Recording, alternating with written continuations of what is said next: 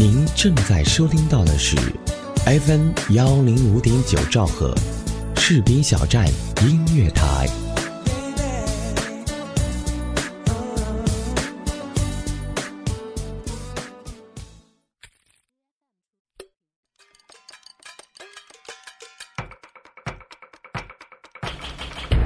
搜罗大江南北的天下美食，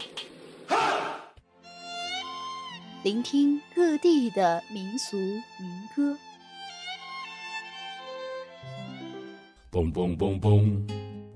这里也许有你耳熟能详的各地小吃，这里有你不曾聆听的民俗民歌。请带上你的耳朵，放松心情，跟我一起去享受美食美客。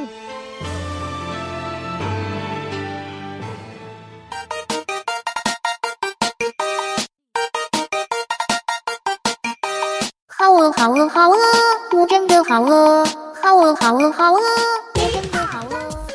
Hello，您正在收听到的是 FM 幺零五点九兆赫士兵小站音乐台美食美客栏目，我是喵喵。如果你是一个重口味的吃货，你还可以挑战一下当地的那些黑暗料理。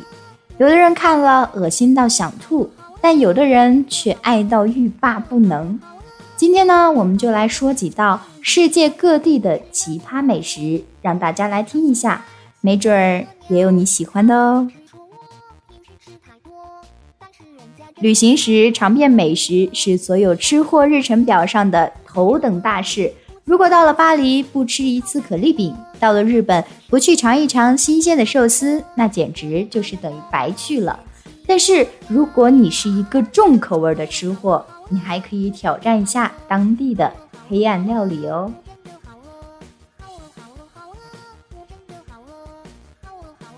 在我说接下来的那些菜的时候呢，如果你等一下要去吃东西，那建议你呢还是先不要听了哦。好啦，我要开始讲喽。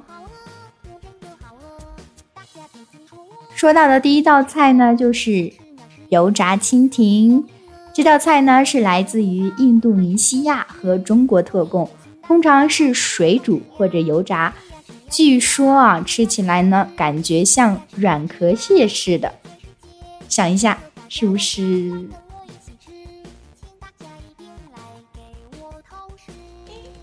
再来说到的第二道菜呢是海星，海星来自于中国。据说把外壳剥开，里面的肉吃起来呢，口感介于牙膏和碎牛肉之间哦。再来说到第三道菜，第三道菜呢就是袋鼠肉，相信你也猜到了，就是澳大利亚的喽。据说尝起来像鹿肉和水牛肉的混合体。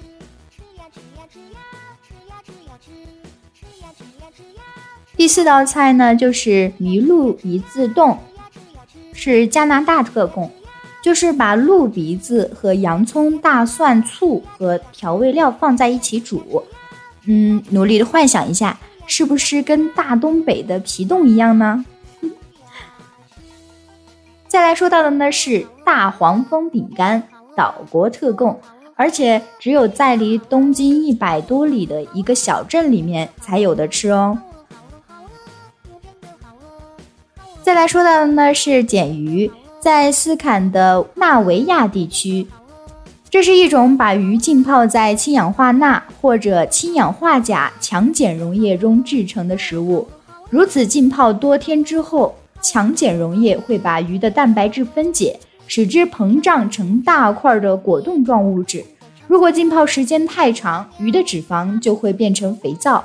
之后需要把碱液中浸过的鱼再放在淡水中浸泡一周的时间，使之能够安全使用。如果不进行这道处理，可能会造成化学的灼伤。最后的成品碱鱼的 pH 值达到十二，其碱性是水的十万倍，具有极高的腐蚀性。由于碱性如此之高，使用它需要用特制的餐具。银质餐具会被腐蚀，任何盘子或者平底锅，只要有碱鱼的残留，一夜过后就会被腐竹毁坏。患有胃溃疡等胃部疾病的人使用碱鱼之后，可能会引起极度的疼痛。突然间，你是不是感觉胃突然有点痛呢？再来说到的呢是肉馅羊肚，又叫做哈吉斯、哈格斯，是一道传统的苏格兰菜。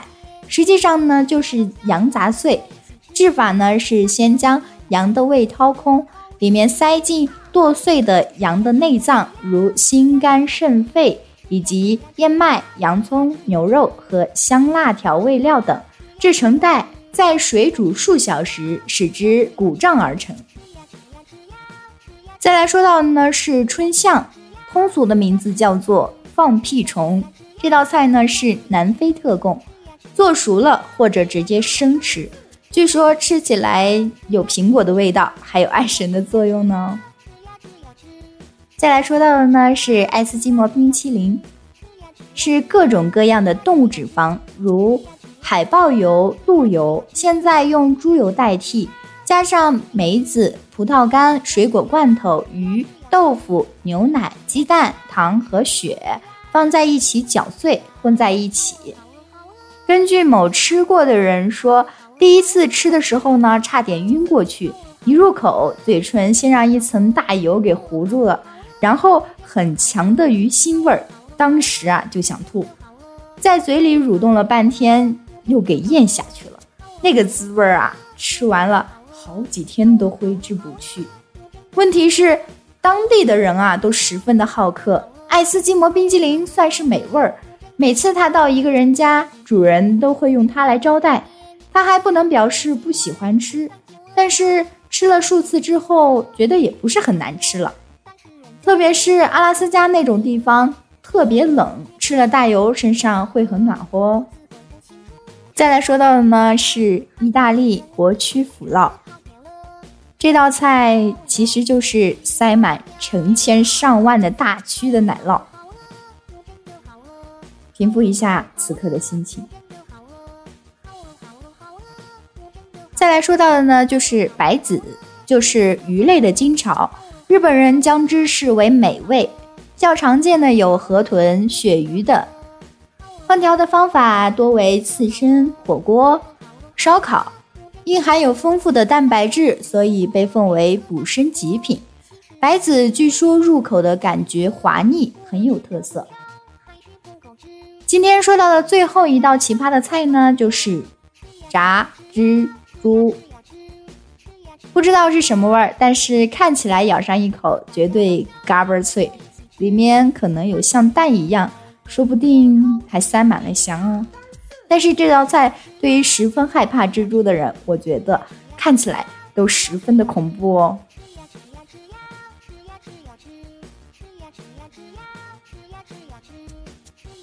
在之前的一期节目的评论下方，我看到有人评论说，在之前的节目中有听到我咽口水的声音，但是我相信在这一期节目中你一定没有听到哦。好啦，今天的节目到这里就要结束了，感谢您收听本期节目。本期责任编辑子恒，监制浩然，主播喵喵，感谢您的收听，我们下期节目再见吧。